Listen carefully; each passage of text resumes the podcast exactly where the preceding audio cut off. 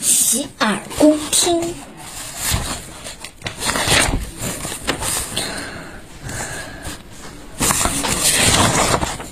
传说古时代有尧听说许由是个高人，便想把地位让给他。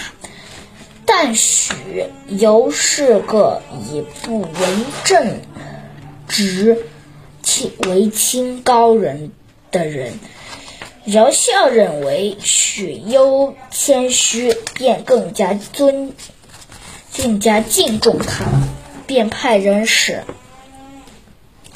者派到许攸隐居的小基山去请他。使者来到基山，见了许多，说：“如果你坚持不接受地位，那么希望你能出来当九个州长。”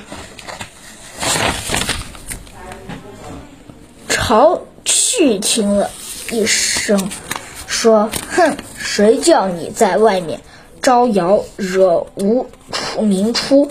现在麻烦来了，那完全是你的你自己找的，还洗什么耳朵？算了吧，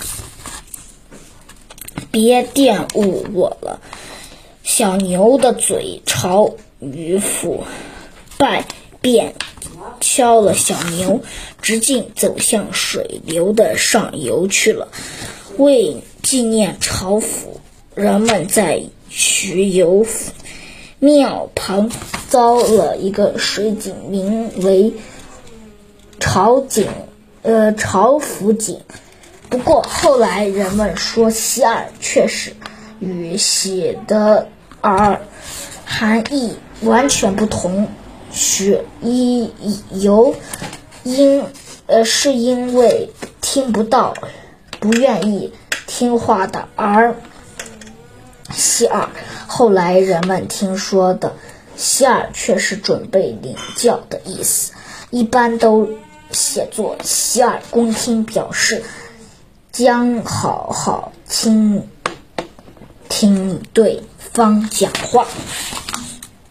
反。无义无反顾。汉代的司马相才华出众，所以很得汉帝赏识，被调到汉武帝身边做事。司马懿如的文告中有一段是这样写的：“夫边郡士之事，闻逢举遂繁。”皆设宫而驰，合兵而走，流汗许数，唯恐居后，触白刃，冒流失，一不反顾，既不旋踵，人怀怒心，如报私仇。大意是，那边境。的十族听到说烽火燃起来，就都奔赴战场，